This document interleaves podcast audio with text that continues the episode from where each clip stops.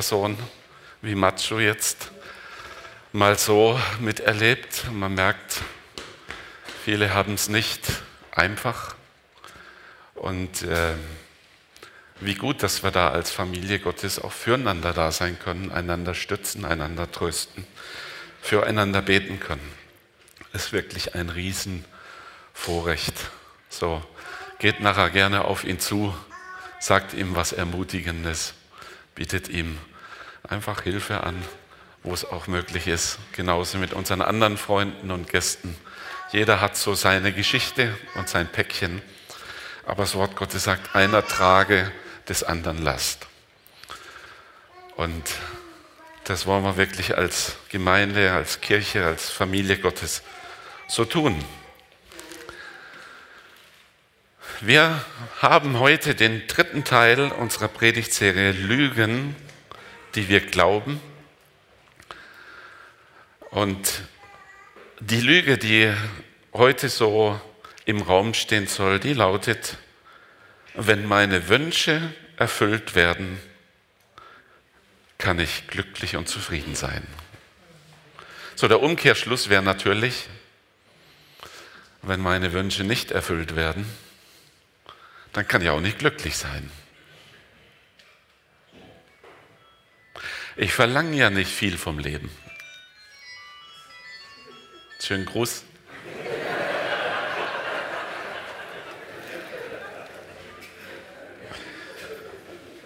Ich verlange ja nicht viel vom Leben.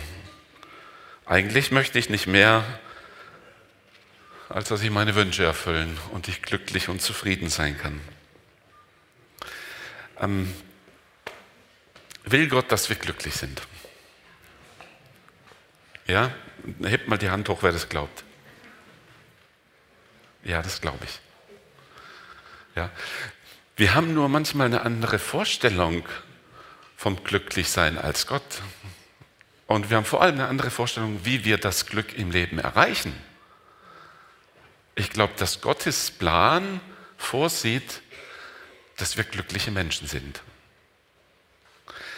Glücklich zu sein, aber auf eine andere Weise. Ich bin überzeugt, Gott möchte, dass wir glücklich sind, aber auf eine heilsame Weise. Oft nährt sich unser Glück aus der Leistung anderer. Kostet nicht uns etwas, sondern den anderen. Deswegen glaube ich, dass Gott für uns eigentlich ein glückliches Leben vorgesehen hat, aber in einer heilsamen Art und Weise. Dass meine Seele heil dabei wird, dass meine Vergangenheit versöhnt sein kann und dass sogar die Beziehungen, in denen ich lebe und die Erwartungen, die ich gegen Menschen habe, so etwas wie Heilung auslösen. Auch in meinem Umfeld. Das hebräische Wort, das mir dazu einfällt, das wäre Shalom. Wir übersetzen das so landläufig einfach nur mit Frieden. Aber dieses Wort Shalom meint viel mehr. Es heißt nicht nur Friede, sondern auch Zufriedenheit, Wohlergehen, Heil sein, angekommen sein, zur Ruhe gekommen sein. Unser Leben ist so oft gehetzt. Und dieses Shalom, dieses Ankommen, dieses Sein dürfen, das fehlt uns. Ich glaube, da ist das Glück zu finden. Wie ihr wisst, kann man ja auf beiden Seiten vom Pferd fallen. Ich weiß nicht, ob ihr schon mal geritten seid. Aber ihr könnt es euch vorstellen, ihr habt schon Ihr habt schon gesehen, dass welche vom Pferd gefallen sind. Ne? Na, manche auch nicht links und rechts, manche sind direkt oben drüber. Letzten Sonntag hieß unser Thema, es ist, wie es ist und ich werde daran auch nichts ändern können. Und es ging inhaltlich darum, dass Gott absolute Liebe und Wertschätzung für uns hat. Dass es keinen Grund gibt, dass wir resignieren, dass wir mutlos sind und dass wir unter dieser Glocke der Minderwertigkeit Probleme leben. Gott wertschätzt uns. Er liebt uns. Nichts kann uns trennen von der Liebe Gottes. Er sieht uns mit anderen Augen. Wir sind toll.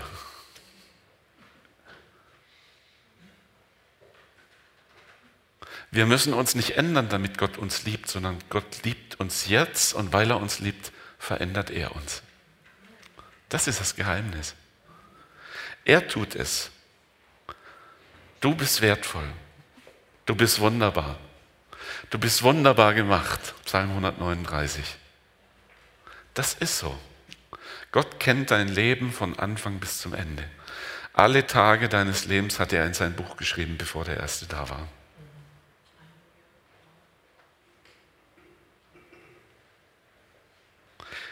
Gott ist gut und Gott meint es gut mit dir. Heute steht das Thema eher in Gefahr, dass ich das Gegenteil sage wie letzten Sonntag. Denn heute geht es eher in die Richtung, nimm dich selbst nicht so wichtig. Harmoniert das jetzt aber? Peter sagt an einem Sonntag, du bist wichtig, und am nächsten Sonntag sagt er, nimm dich nicht so wichtig. Was stimmt denn jetzt? Beides, jawohl. Du darfst wissen, du bist absolut geliebt von Gott. Du bist wertvoll in seinen Augen. Du bist Handarbeit. Er investiert sich in dein Leben. Er hat noch vieles mit dir vor. Gott nimmt dich wichtig. Du bist angesehen bei Gott. Du darfst selbstbewusst sein, aber auch das in einer heilsamen Form. Selbstbewusstsein hat nichts mit Stolz und mit Eitelkeit zu tun. Oft sind die Grenzen da aber fließend und wir kommen plötzlich aus einer gesunden Haltung in eine falsche Haltung. Deswegen sage ich, nimm dich nicht so wichtig. Es besteht die Gefahr, dass wir uns selbst zu wichtig nehmen. Und wenn es nicht so läuft, wie wir es uns wünschen und wie wir es als richtig erkennen, dann sind wir unglücklich. Es läuft einfach nicht so, wie ich das will. Manchmal merken wir, wir sind selbst schuld, aber meistens sind die anderen schuld. Die laufen nämlich nicht so, wie wir es wollen.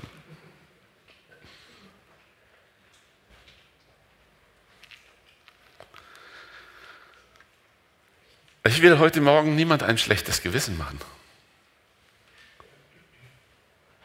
Und nicht einen Sonntag sagen, du bist wichtig und am nächsten Sonntag Du bist nicht wichtig. Du bist und bleibst wichtig. Das ist auch die Grundlage, warum man an sich arbeiten kann und Dinge verändern sollte.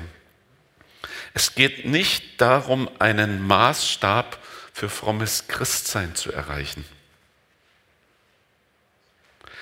Werke zu tun, mich in Selbstverleugnung zu üben. Also ich kenne die Zeit noch, in der man regelmäßig gehört hat von der Kanzel, du musst dein eigenes Ich bezwingen. Du musst dein eigenes Ich in den Tod geben. Du musst nichts werden. Das glaube ich nicht. Wir dürfen uns als einzigartig und als wertvoll und als bereichernd für die anderen erkennen. So hat uns Gott geschaffen, so hat er uns gewollt. Wir gehören zu einer Gesellschaft, zu einer Familie, zu einem Volk, zu einer Firma, zu einer Gemeinde.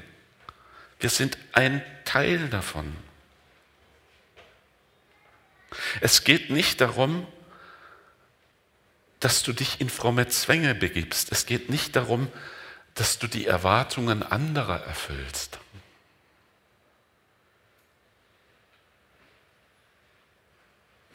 Sondern es geht darum, deinen eigenen, von Gott gewollten Stand auszufüllen.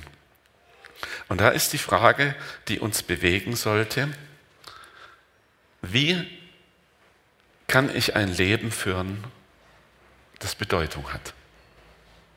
Ich glaube, das hat ganz viel mit Glück zu tun, mit Glücksempfinden. Wie kann ich ein Leben führen, das Bedeutung hat? Und zwar nicht nur für mich.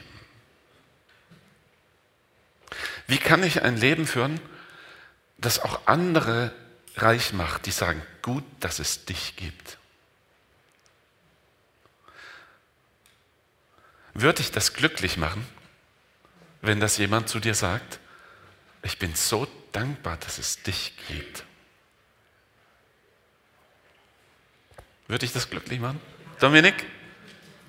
Dominik, ich bin so dankbar, dass es dich gibt. Das habe ich einen glücklich gemacht. Elfriede, ich bin so dankbar, dass es dich gibt. Das könnte ich jetzt zu jedem sagen von euch, den, den ich ein wenig kenne. Ich sage, ich bin so dankbar, dass es dich gibt. Und da wäre eine ganze große Reihe heute Morgen hier, zu denen könnte ich sagen, du hast so viel Segen schon ausgelöst in meinem Leben. Dein Leben hat Bedeutung auch für mein Leben, weil es mein Leben berührt hat und verändert hat. Dabei nehme ich mich nicht so wichtig und ich nehme auch anderes, sondern ich bin einfach nur ehrlich und sage, so ist es. Corinna, es ist so gut, dass es dich gibt. Sagt Sabe übrigens auch.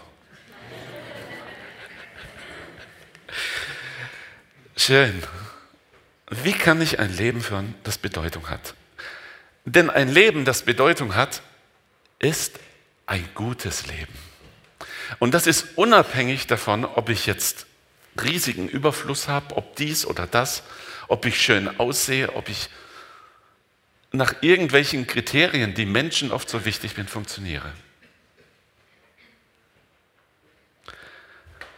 Wie kann ich ein gutes Leben führen? Wie kann ich ein Leben führen, das Gott wohlgefällig ist? Wie kann ich ein Leben führen, das für andere Menschen eine Bereicherung darstellt? Wie kann ich ein Leben führen, das mich auf eine ganz besondere Weise glücklich macht? So eine gute Frage, oder? So, als Prediger haben wir oft die, die Unart, dass wir Dinge überziehen. Also ich überziehe das heute Morgen überhaupt nicht, aber ich, ich will ein, ein doch krasses Beispiel heute mal mit euch teilen. Es ist eine Geschichte aus der Bibel. Ein Mann, ein erwachsener Mann, ein Verantwortungsträger liegt heulend im Bett.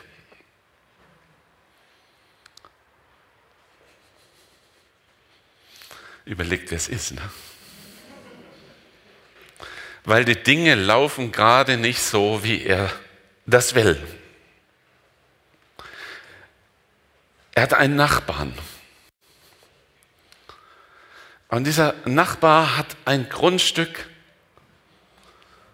da würde er gern einen Gemüsegarten anpflanzen. Und der Nachbar sagt, tut mir leid, ich kann dir das nicht geben. Das ist Erbe, das gehört der Familie. Und der heulende junge Mann ist ganz zerknirscht. Er kann nicht mehr glücklich sein. Auch der hat viele Grundstücke. Der hat auch viel Geld, der hat viel Einfluss. Der hat Knechte und, und Diener und Dienerinnen und eigentlich wird man sagen, also bitte, dir fehlt doch nichts. Doch, mir fehlt dieser Gemüsegarten. Und der will ihn mir nicht geben. Ich habe gesagt, wir tauschen. Ich gebe dir ein Grundstück, das noch viel besser ist als deins. Aber der hat gesagt, er will nicht. Ich habe gesagt, ich zahle dir mehr, als das Grundstück wert ist. Aber er sagt, das geht nicht. Das ist Erbe, das gehört der Familie. Und so liegt nun dieser arme Mensch verzweifelt im Bett und heult dicke, runde, heiße Tränen. Ach, heulendes Elend. Ich kann nicht mehr glücklich sein. Es kommt seine Frau und sagt, ach du Armer, komm, ich streichel dich ein bisschen. Erzähl mir mal, was, was, was geht dir denn so nahe?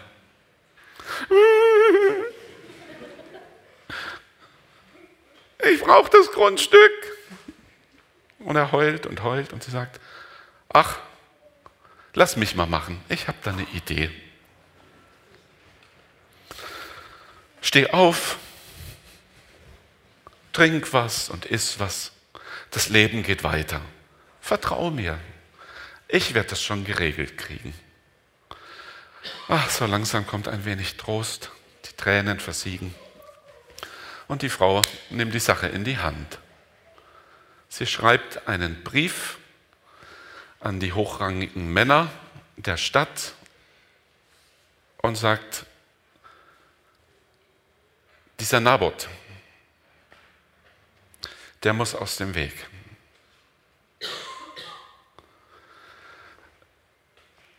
Beruft ein Fasten ein. Versammelt euch als ganze Gruppe, als ganze Gemeinde und setzt Naboth ganz oben hin. Und dann werden zwei Zeugen dort sein, die über ihn aussagen, dass er Gott lästert und dass er den König lästert. Und dann bringt ihn raus und steinigt ihn. Und genauso wird es gemacht. Das Fasten wird ausgerufen, Naboth wird eingeladen, bekommt den Ehrenplatz. Plötzlich stehen zwei Lügner auf und verklagen ihn auf falsche Weise und sagen, Naboth muss sterben. Und sie schaffen es, die ganze Menge gegen Naboth aufzuwiegeln. Und Naboth wird rausgebracht und wird zu Tode gesteinigt. Na siehste, sagt die Frau, Isabel heißt sie. Der Mann heißt Ahab. Habe ich das nicht fein gemacht? Jetzt kannst du wieder glücklich sein. Oh ja, Isabel, du bist die Beste. Du verstehst mich.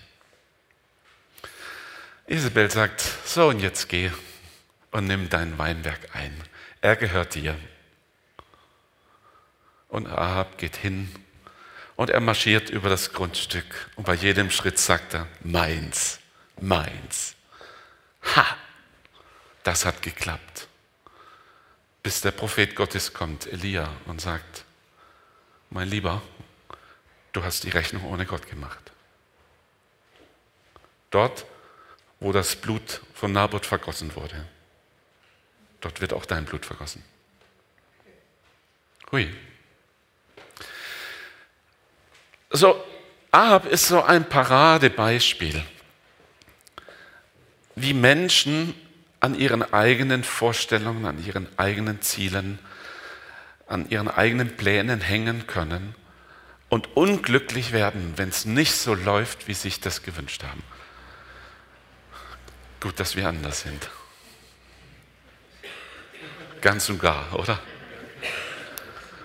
Aber wenn es mal nicht so läuft, wie wir wollen, das macht uns gar nichts. Oder? Oh, da kämpfen wir da auch.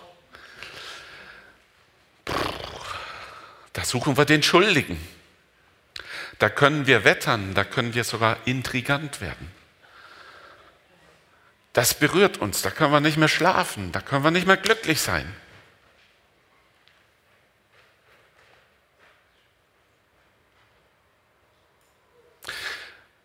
Das ist ein Ehepaar. Und er weiß genau, wie seine Frau funktionieren muss. Und sie weiß genau, wie der Ehemann funktionieren muss. Und irgendwie macht er und sie immer wieder Fehler und am Ende sagen sie, das klappt halt nicht mit uns. Jetzt habe ich es 20 Jahre probiert, jetzt ist Schluss. Meine Erwartungen werden nicht erfüllt. Ich habe ja schon viele Paare getraut. Und jedes Mal stehe ich ja vor der Frage, Ist es noch zeitgemäß zu sagen, bis dass der Tod uns scheide? Und jedes Mal, wenn die Frage hochkommt, sage ich, doch, ich tue es. Ich tue es. Sie sollen sich das Wort geben, bis dass der Tod uns scheide. Früher war das, war das tatsächlich nicht so leicht möglich, dann auseinanderzugehen. Heute ist die Schwelle ziemlich gefallen. Und man wird sich manchmal bei gewissen Paaren, würde man sich schon wünschen, dass der Bereitschaft wäre, auch einen Kompromiss zu schließen, dass Versöhnung auch eine Option wäre, dass ein Neuanfang auch möglich wäre, dass die Bitte an Gott, Herr, schenkt mir doch neue Liebe für meinen Partner, vielleicht eine Lösung wäre sogar. Aber ich liebe ihn nicht mehr, also ist gut. Ich liebe sie nicht mehr, was soll's? Gott kann Liebe ausgießen in unsere Herzen durch seinen Heiligen Geist. Er kann auch eine Liebe, die erkaltet ist, eine Partnerschaft, die Gewohnheit geworden ist, neu entfachen. Wenn wir es wollen, wenn wir Gott einladen, komm doch du wieder in unsere Beziehung. Hilf uns, die Dinge neu zu regeln. Was macht mich glücklich? Was müsste passieren, damit du sagen kannst, ich bin glücklich? Es gibt ja also richtige Glücksforscher. Ich habe da mal ein bisschen im Internet recherchiert und geguckt, auf welche Ideen kommen denn Glücksforscher. Was ist denn nötig, damit Menschen unserer Zeit heute sagen, darin finde ich Glück. Gott will, dass wir glücklich sind. Wir suchen nur oft bei den falschen Quellen. Und denken, wenn ich das hätte, dann könnte ich glücklich sein. Wenn der und der sich so in diese Richtung ändern würden, dann könnte ich glücklich sein. Wenn das anders wäre, dann könnte ich glücklich sein. Weißt du, dass Gott möchte, dass du glücklich bist in der Situation, in der du jetzt bist?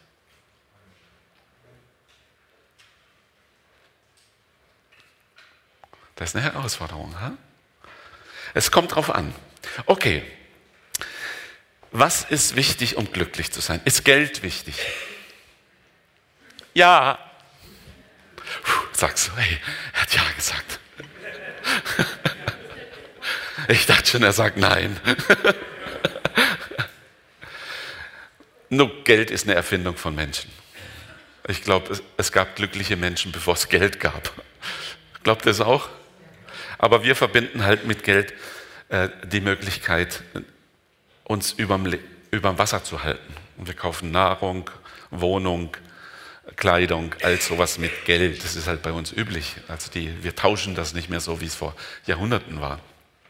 So, nennen wir es Besitz.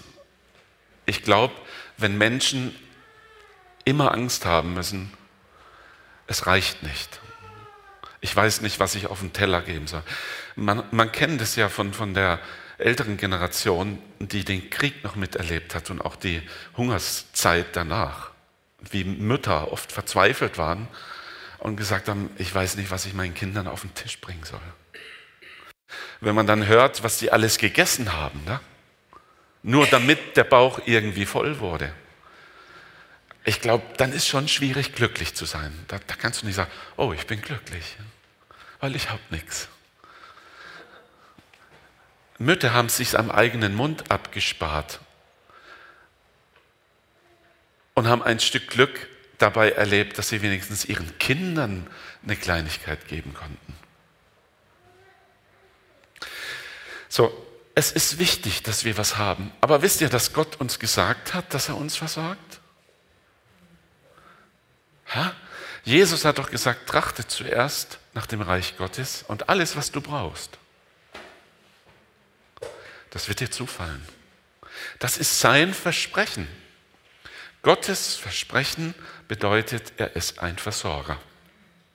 Ich darf ihm vertrauen. Gott möchte, dass ich etwas habe zum Knabbern, zum Anziehen, ein Dach über dem Kopf. Gott möchte nicht, dass ich Mangel leide, sondern dass ich versorgt bin. So, wo echte wirtschaftliche Not ist, da ist es schwierig, glücklich zu sein. Aber was ist denn echte wirtschaftliche Not? Also manche empfinden das ja schon als echt wirtschaftliche Not, wenn sie nicht zweimal im Jahr in Urlaub fahren können. Oder wenn sie ein Auto fahren müssen, das älter als sechs Jahre ist. Meins ist Baujahr 2001, also 16 Jahre. Also ein tolles Auto. Man braucht eine gewisse Versorgung, um glücklich zu sein. Das stimmt. Aber interessant ist, die Glücksforscher sagen, ab einem bestimmten Besitz oder Einkommen führt der Mehrbesitz oder das größere Einkommen nicht zu mehr Glück. Eher umgekehrt. Also das setzt sich nicht einfach sofort. Es ist gut versorgt zu sein. Es ist gut, wenn wir uns keine Sorgen machen müssen. Und da ermutigt uns auch Jesus. Macht euch keine Sorgen bezüglich morgen. Jeder Tag hat seine eigene Last. Da hast du Glück. Ich auch. Ich bin über die Maßen glücklich beschenkt. Ja? Und ihr übrigens auch. So, der zweite Punkt. Vergleich dich nicht mit anderen. Wer das tut, verschätzt sein Glück. Denn zumeist vergleichen wir uns nicht mit denen, denen es schlechter geht, sondern wir vergleichen uns mit denen, denen es nach unserer Meinung besser geht. Größeres Auto, größeres Haus, einmal mehr in Urlaub oder sogar zweimal. Hast schon seine Schuhe gesehen und überhaupt, ja, wie der oder die stolziert und was er für Begabung hat, da bin ich nur ein kleines Licht. Dieses Vergleichen, das tut uns nie gut. Wenn du glücklich sein willst, leb dein Leben, das Gott dir gegeben hat und sag, Herr, danke für alles, was du schenkst. Ich will mich nicht vergleichen. Das Dritte, um glücklich zu sein, brauchen wir gute Beziehungen. Aber in Beziehungen muss man investieren. Gute Beziehungen fallen uns nicht in den Schoß. Gute Beziehungen entstehen auch nicht dadurch, dass der andere tut, was ich will, was ich von ihm erwarte. Und wenn er nicht tut, was ich von ihm erwarte, dann kann ich keine gute Beziehung zu ihm haben. Dann würde ich sagen, oh bitte, nimm dich nicht so wichtig. Auch der andere ist eine Persönlichkeit und hat Bedürfnisse und hat das Recht, dass auch seine Bedürfnisse berücksichtigt werden. In gute Beziehungen muss man immer investieren. Und wisst ihr, was investieren heißt? So ein Betrieb, der investiert, was tut der? Der nimmt Geld in die Hand und steckt es wo rein. Und das Geld ist erstmal weg. In eine Beziehung zu investieren heißt, ich bin bereit, etwas wegzugeben, etwas abzugeben. Ich bin bereit, nicht nur die Dinge zu tragen, die mir jetzt kurzfristig wohltun, sondern ich kann auch mal in die zweite Reihe gehen. Ich kann auch den anderen mal recht haben lassen. Oh, wie tut das weh, oder? Boah, wenn wir der Meinung sind, ich habe recht. Oh, ich sag euch, da bin ich auch noch nicht drüber weg. Manchmal will meine Frau recht haben. Ich sag euch, das macht was mit mir. Vor allem, wenn ich genau weiß, dass ich recht habe.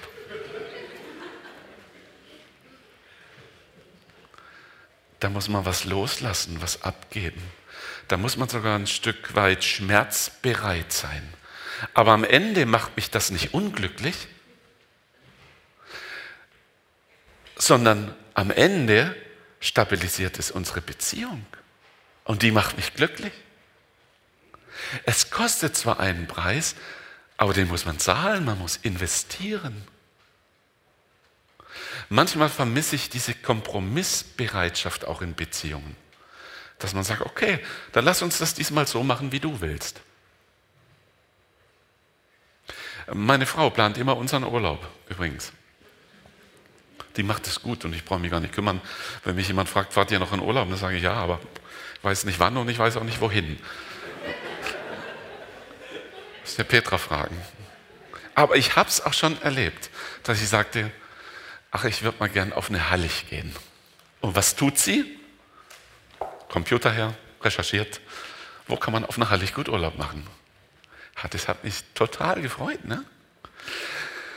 So dies, dies einander wahrnehmen, füreinander da sein, zu investieren, Kompromisse einzugehen. Der eine mag es gerne im Norden, der andere gerne im Süden. Dann fahr doch einfach mal in den Norden und dann auch mal in den Süden. Du musst nicht immer deinen Kopf durchsetzen, weil du denkst, dann bist du glücklich. Es macht dich auch glücklich, wenn du einmal das tust, das dem anderen gut tut. Ich, ich kann wirklich, also ich will mich da nicht rühmen, aber ich kann mich freuen, dass andere schönere Autos haben als ich. Ich kann es ihnen gönnen. Ich kann mich daran freuen, dass andere sich einen besseren Urlaub leisten können als ich.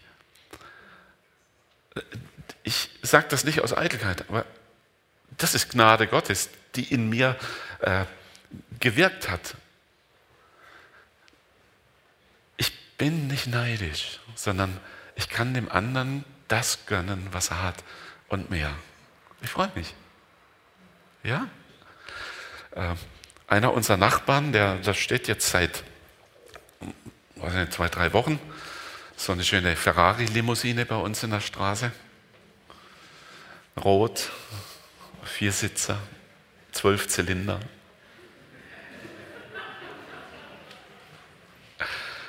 Ich habe schon gelästert, ich habe gesagt, da steht der Ferrari an der Straße und der hat noch nicht mal einen Stellplatz in der Tiefgarage. Jetzt diese Woche kam er die Straße hochgelaufen und ich sah ihn und dann sage ich, tolles Auto. Und er sagt dann, ja, finde ich auch.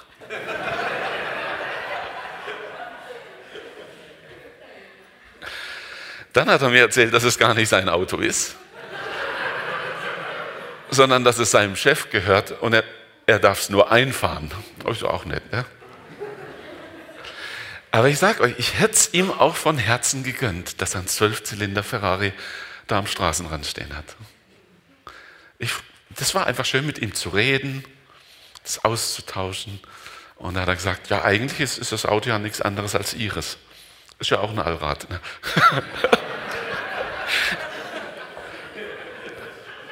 Und dann dachte ich, recht hat er. nur, nur rot machen. Ja. Ist doch schön. Ich erlebe, dass das Glück in meinem Leben zunimmt, das Glücksgefühl, je mehr ich einem anderen etwas gönnen kann. Neid macht mein Leben unglücklich. Aber dem anderen etwas zu gönnen, das ich mir vielleicht niemals leisten werde und will und kann. Und es macht mich glücklich. Schön. Gute Beziehung, Treue.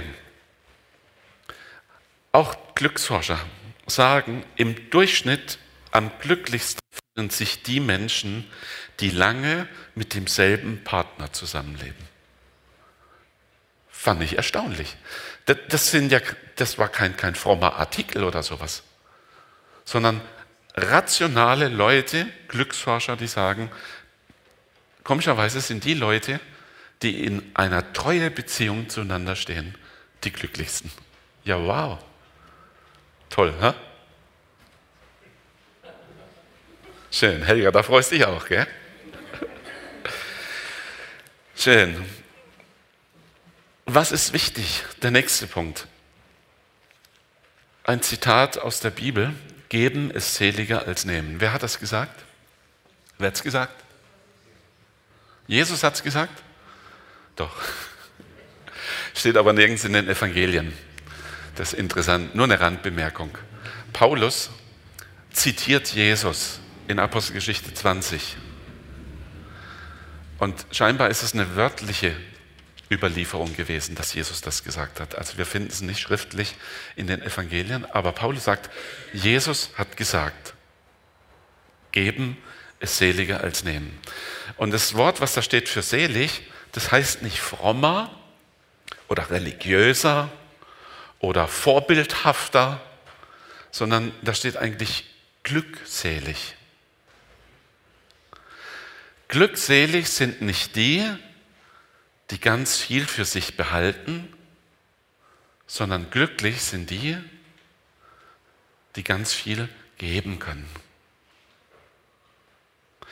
Und jeder von uns kann ganz viel geben. Da war diese, diese Witwe, die das eine kleine Geldstück gegeben hat. Und Jesus sagt, schaut an, schaut an. Sie hat mehr gegeben als alle anderen. Nicht die Zahlen machen den Unterschied. Du kannst ganz viel geben. Du kannst ganz glücklich werden,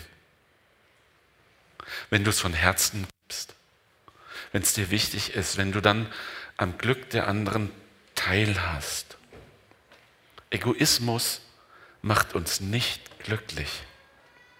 Wahrer Lebenssinn ist im Geben und nicht im Nehmen. Noch ein Punkt. Was macht uns glücklich? Habe Ziele, aber keine zu hohen Erwartungen. Ich muss ein bisschen drüber nachdenken. Ne? Es ist gut, Ziele zu haben. Mein Ziel ist es. Ich möchte gern das erreichen oder das haben. Das ist mein Ziel.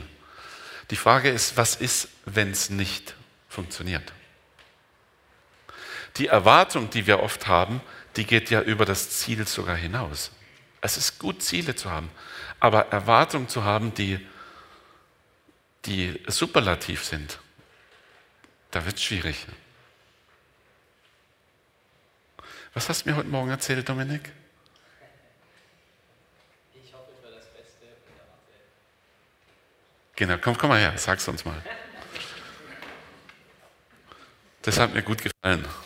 Hätte ich jetzt, glaube ich, auch selber wiedergeben können. Aber ähm, er hat mich nur gefragt, wie es ist im Familienleben, zwei Kinder und so, ein neues Kind dazu. Und ähm, ich habe gesagt, ich mache es eigentlich so, ich hoffe für das Beste und erwarte oftmals oder setze mich mit dem Schlimmsten überhaupt auseinander. Und die Realität ist dann irgendwo zwischendrin. Und dann ist es immer ganz gut, weil man kommt gut damit zurecht, weil man ja beide Seiten eigentlich so ein bisschen im Kopf hatte. Okay, hab Ziele, aber setz die Erwartung nicht zu hoch. Wenn du deine Erwartung zurückschraubst, wird sie in den meisten Fällen übertroffen. Wenn deine Erwartung aber zu hoch ist, dann wirst du in den meisten Fällen enttäuscht werden. So, wir sind nicht ohne Perspektive, ohne Ziel, aber die Erwartung, die muss mindestens realistisch sein. Noch ein Punkt. Wie werden wir glücklich? Dankbarkeit. Dankbarkeit macht glücklich.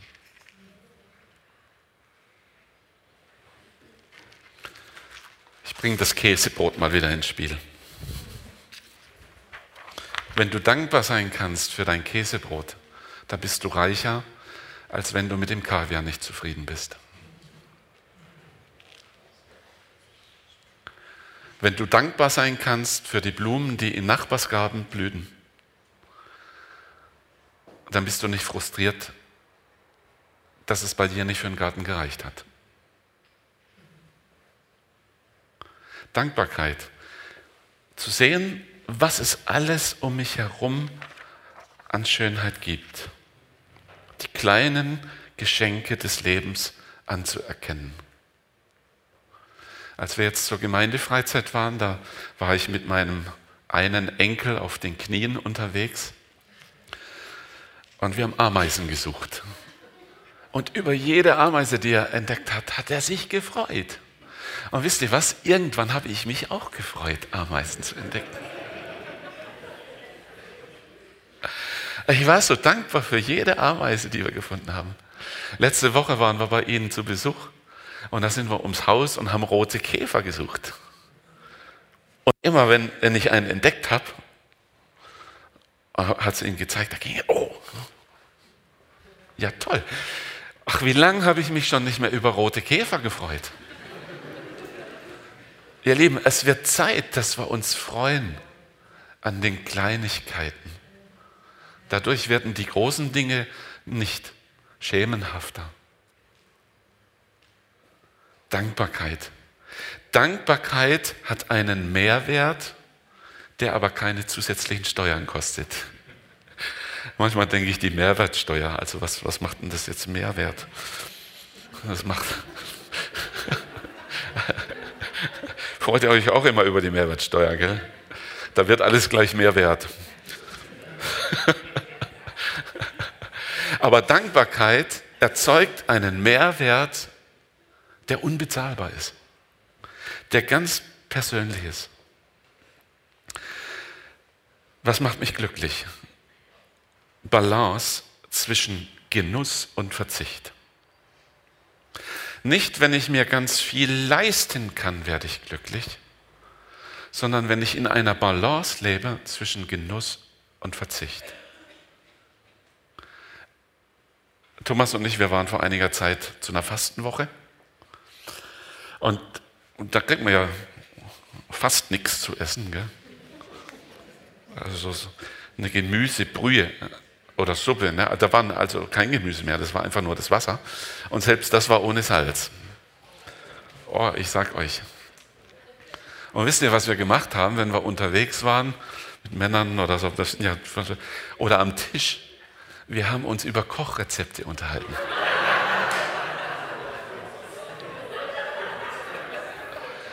Einmal haben wir eine Stadtbesichtigung gemacht und wir standen direkt neben einer Fleischerei.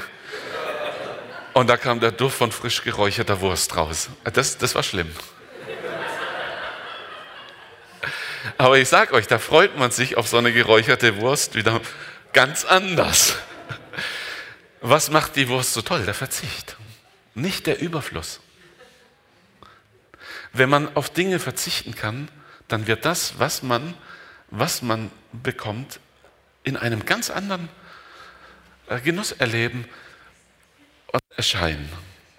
Balance zwischen Genuss und Verzicht. Nicht alles zu haben macht uns glücklich, sondern gerade das Nicht-Haben macht die Dinge, die wir dann haben, umso schöner, umso glänzender. Eine Zeit, in der Genuss sofort die Regel ist, ist eine Zeit, die mehr und mehr verarmt. Selbst die wertvollen Dinge werden immer fader, immer gewöhnlicher. Wirklich genießen kann nur der, der auch verzichten kann. So, das ist Glücksforschung. Ich weiß nicht, wo du dich schon ertappt hast und sagst, oh, das mache ich falsch. Dann ist recht. Das Schönste und für mich einer der bedeutendsten Punkte. Wie kann ich glücklich sein? Das ist auch der letzte Punkt. Eine Beziehung der Liebe und des Vertrauens oder der Vertrautheit mit Gott. Ich könnte nicht mehr glücklich sein ohne die Beziehung der Liebe und der Vertrautheit zu Gott. Das sage ich das geht nicht mehr. Wenn du das mal, mal erfahren hast, dann weißt du, was dir vorgefehlt hat. Jemand, der das nie erfahren hat, der kann das auch schlecht nachvollziehen. Wie willst du einem Unerfahrenen das nahebringen? Aber die Beziehung der Liebe und des Vertrauens mit Gott, das ist etwas so Tiefes und Inniges, so etwas Erfüllendes, so etwas Glückseliges. Ich bin nie allein. Egal wo ich bin, was ich habe, wie es mir geht, bin ich krank oder gesund, bin ich arm oder reich, bin ich alt oder jung, bin ich dies oder das. Ich habe Gott. Ich habe den größten Reichtum, den es nur gibt. Ich bin über die Maßen beschenkt, denn ich bin mit Gott beschenkt. Er ist mein Reichtum. Ich kann nur glücklich sein mit ihm. Die anderen Dinge kann ich lernen, aber Gott muss ich begegnen. Matthäus Kapitel 22, Abvers 35. Und ein Gesetzeslehrer versuchte ihn und fragte, Meister, welches ist das höchste Gebot im Gesetz? Jesus aber sprach zu ihm, du sollst den Herrn, deinen Gott, lieben von ganzem Herzen. Die Beziehung zu Gott ist Herzenssache. Es geht nicht um Gehorsam in erster Linie, um Werke, um Erkenntnis, sondern um dein Herz. Du sollst ihn lieben von ganzem Herzen, auch von ganzer Seele und mit deinem ganzen Gemüt. Das ist das höchste Gebot. Und das, das finde ich genial, äh, was Jesus hier macht. Er spricht vom höchsten Gebot und von dem, das ihm gleich ist. also ist das ihm gleich ist gar nicht weniger, sondern es ist ihm ja gleich. Dies ist das höchste und erste Gebot. Das andere aber ist dem gleich. Du sollst deinen Nächsten lieben wie dich selbst. Du darfst dich selbst lieben, aber du darfst dich nicht mehr lieben als deinen Nächsten. Du sollst Gott lieben in deinem ganzen Herzen. Du sollst dich lieben und du sollst deinen Nächsten lieben. Gott möchte, dass du glücklich bist. Es ist eine Lüge, dass du nur glücklich sein kannst, wenn die Dinge so laufen, wie du willst. Das ist einfach nicht wahr. Das wirst du auch nie erreichen. Dass alles so läuft, wie du willst. Stell dir doch jetzt einmal vor, alle deine Wünsche wären in diesem Moment erfüllt. Wie lange wärst du glücklich? Ja, dann darfst du in Zukunft keine Wünsche mehr haben. Stimmt's? Weil der nächste Wunsch, der kommt, macht dich schon wieder unglücklich. Das ist Utopie. War Jesus glücklich? Das ist eine heiße Frage. War Jesus glücklich? Hm. Jesus hatte Kämpfe. Er hatte Anfechtung. Jesus kannte Einsamkeit. Jesus hatte Feinde. Er wurde ungerecht behandelt. Er wusste, dass sein Leben gewaltsam enden würde. Er wurde verraten. Er wurde verleugnet. Ich könnte hier fortsetzen. Oh, so einer kann nicht glücklich sein. War Jesus glücklich? Er hat all dies erlebt, aber war nicht unglücklich. Ich glaube, Jesus war einer, der das Leben liebte, der die Menschen liebte, der es liebte, Menschen zu begegnen und ihnen zu helfen, sie zu heilen, sie zu lehren, den Kindern, die, die Kinder in den Arm zu nehmen. Ich sehe in meinem, vor meinem inneren Auge einen, einen lächelnden, einen glücklichen Jesus. Und selbst in Gethsemane betet er noch und sagt, Vater, dein Wille geschehe. Dein Wille geschehe. Jesus war ein Mensch, der glücklich sein kannte, der genauso im Leben stand wie wir, aber ein Vorbild. Jesus, den brauchen wir zum Glücklichsein. Ich darf das Team nach vorne bitten. Wir wollen ein letztes Lied singen. Ich bin entschieden zu folgen Jesus. Jesus, ja, wir sind auf dem Weg und auf der Suche. Und manchmal findet nicht das statt, was wir erwarten, was wir wollen.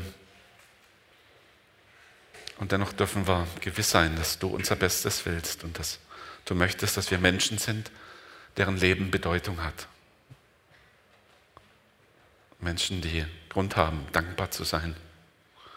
Menschen, die Grund haben zu sagen, Ich führe ein glückliches Leben, trotz aller Einschränkungen und Begrenzungen. Jesus, wir dürfen lernen, auch von dir und gerade von dir. Und das wollen wir miteinander tun. Ja, und auch heute Morgen möchte ich mich entscheiden und möchten wir uns entscheiden, dir zu folgen, auf dich zu schauen und die Schritte nachzuvollziehen, die du vorangehst. Schenk du uns Gnade dazu. Danke, Herr.